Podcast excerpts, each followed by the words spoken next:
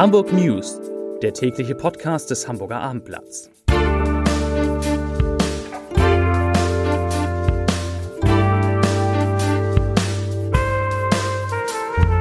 Moin, mein Name ist Lars Heider und heute geht es um Zwillingsschwestern, die kurz vor aller Mühe von einem Regionalexpress erfasst worden sind. Weitere Themen.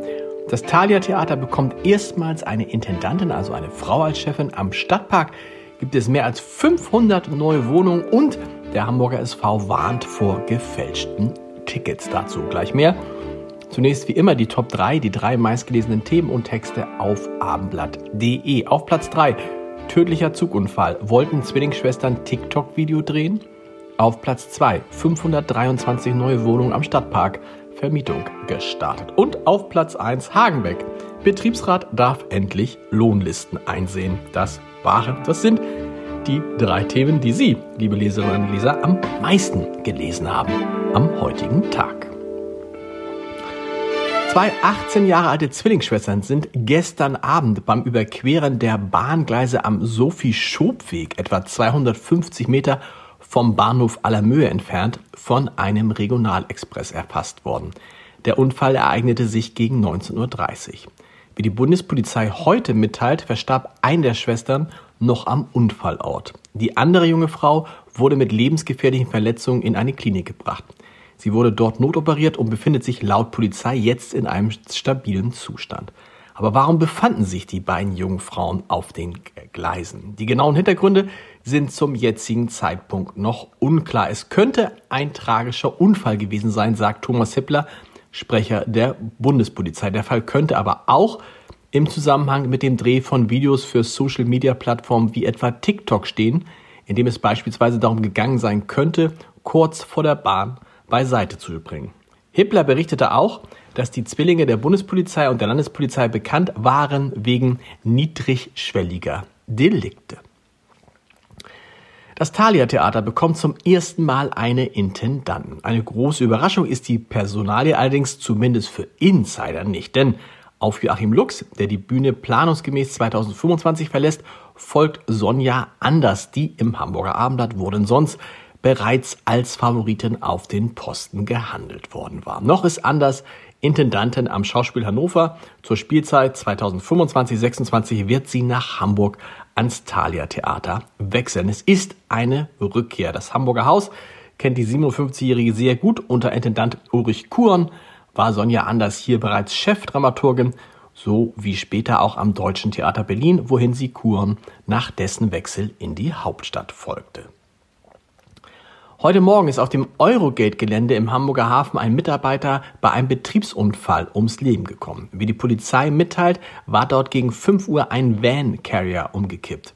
Ein Mann, der mutmaßliche Fahrzeugführer des Containertransporters, wurde dabei schwer verletzt und verstarb infolge seiner Verletzung. Van-Carrier sind hochbeinige Wagen, die auf den Terminals über die Container hinüberfahren und sie mit einem speziellen Greifer packen, transportieren und vertikal stapeln können größten der bei Eurogate eingesetzten Van Carrier sind knapp 16 Meter hoch. Die Fahrer sitzen oben in einer Kabine. Nach den Protesten gegen den Abriss des Dorfes Lützerath und das Abbaggern von Braunkohle ruft die Klimabewegung Fridays for Future nun zum 12. globalen Klimastreik auf und auch in Hamburg sollen am 3. März wieder viele, viele Menschen demonstrieren. Start und Ende des Protestzugs ist dann, laut Informationen der Organisation, der Jungfernstieg. Die Demo beginnt um 13 Uhr. Erwartet werden 7000 Personen. So viel sind zumindest angemeldet worden. Beim letzten globalen Klimastreik waren in Hamburg 19.000 Menschen auf die Straße gegangen.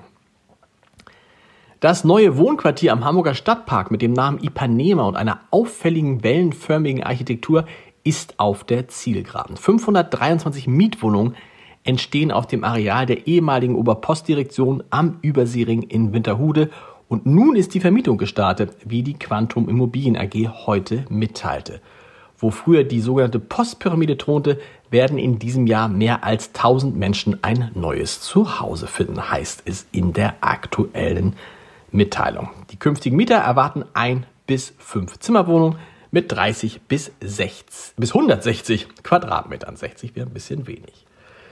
Die Vorfreude der Fans des HSV ist groß. Knapp 52.000 Tickets wurden bereits für den Rückrundenauftakt in der zweiten Liga am 29. Januar gegen Eintracht Braunschweig verkauft. Vieles deutet auf ein ausverkauftes Volksparkstadion hin.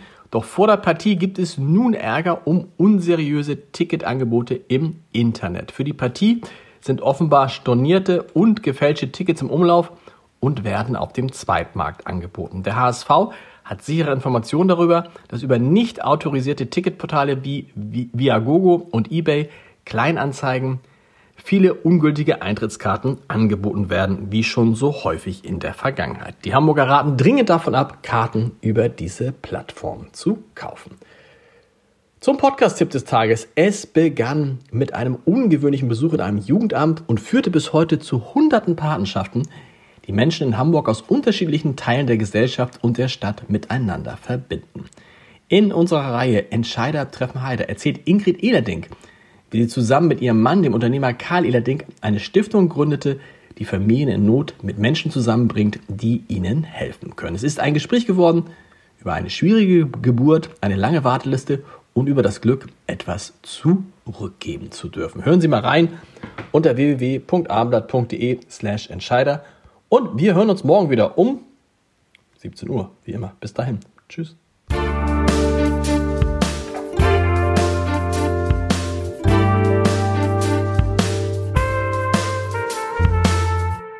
Weitere Podcasts vom Hamburger Abendblatt finden Sie auf abendblatt.de slash podcast.